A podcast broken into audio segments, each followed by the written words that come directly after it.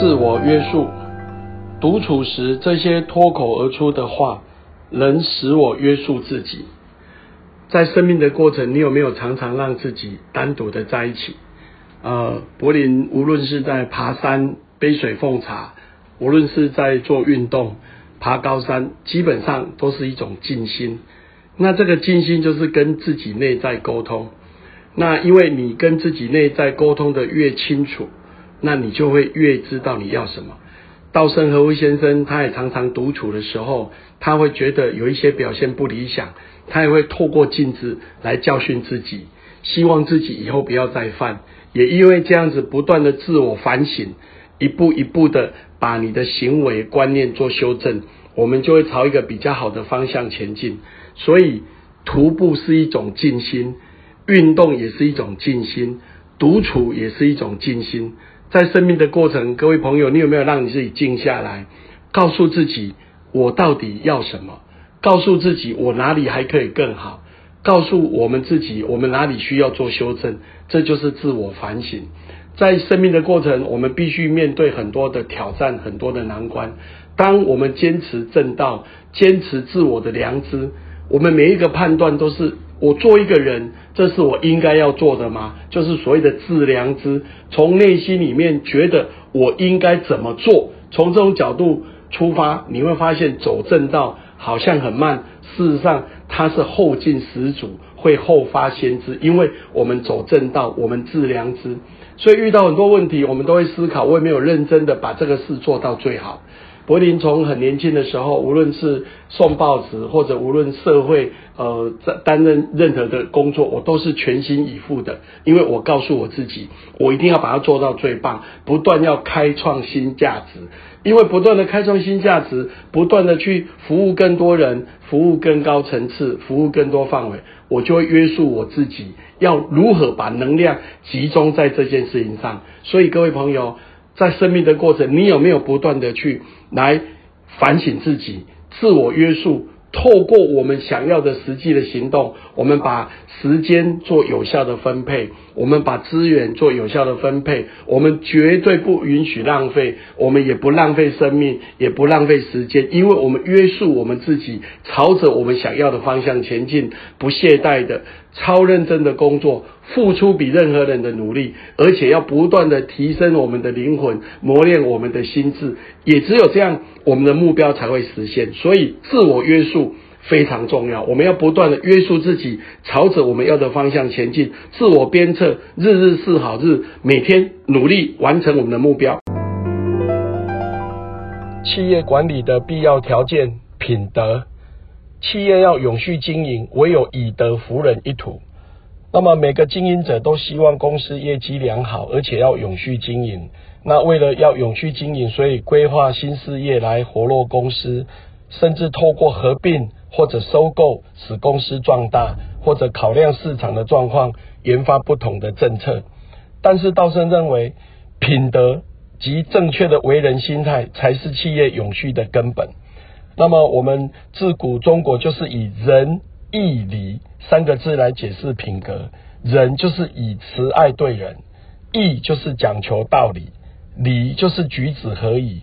而这个德就是以高尚的人格来统领团队，所以在生命的过程，各位朋友，你有没有常常用一个比较高的道德标准来要求我们自己？所谓的见利思义、见为受命、久不忘平生之言，这是《论语》里面谈的一个君子，他如何建立私义？我看到了有利润，但是我要思考这个钱是不是我应该做，有没有符合我内心的价值？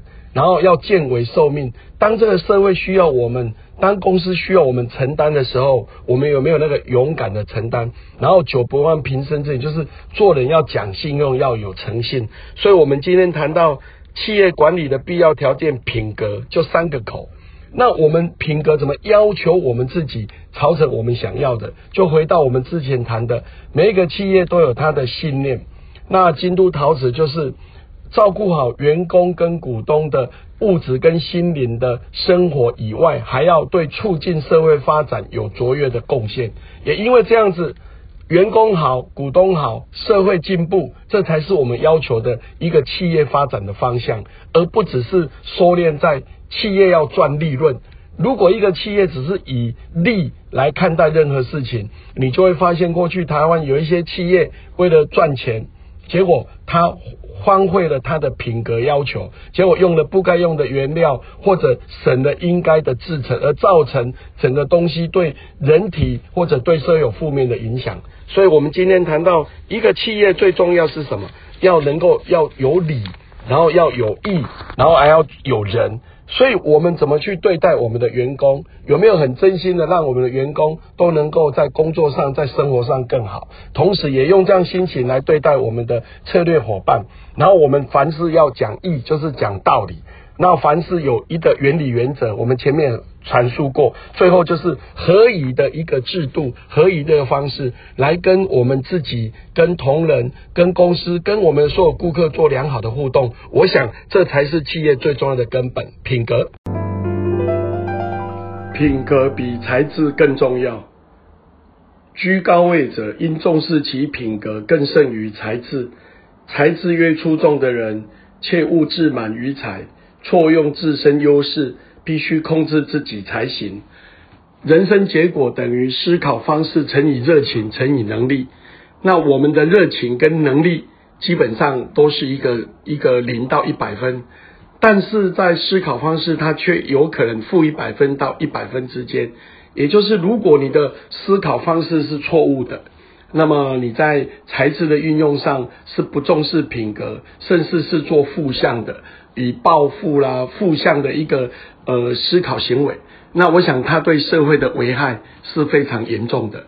所以我们在运用人的部分，应该要先思考他的品格要比才智更更加的重要。所以要去思考，我们怎么在生命的过程不断去提升我们的呃人生生命的品质，同时去注意我们的思想。所以柏林常在跟很多朋友分享，成功始于自我分析，而结束于自我反省。道生和慧先也常常的不断的自我反省，反省自己怎么更好，反省自己有没有随时需要修正的，这样我们才可能往一个更好的方向前进。那么在现在的社会里面，很多有聪明才智的人、有能力的人，未必会对社会有最大的贡献，是因为他没有办法得到更多人的帮忙。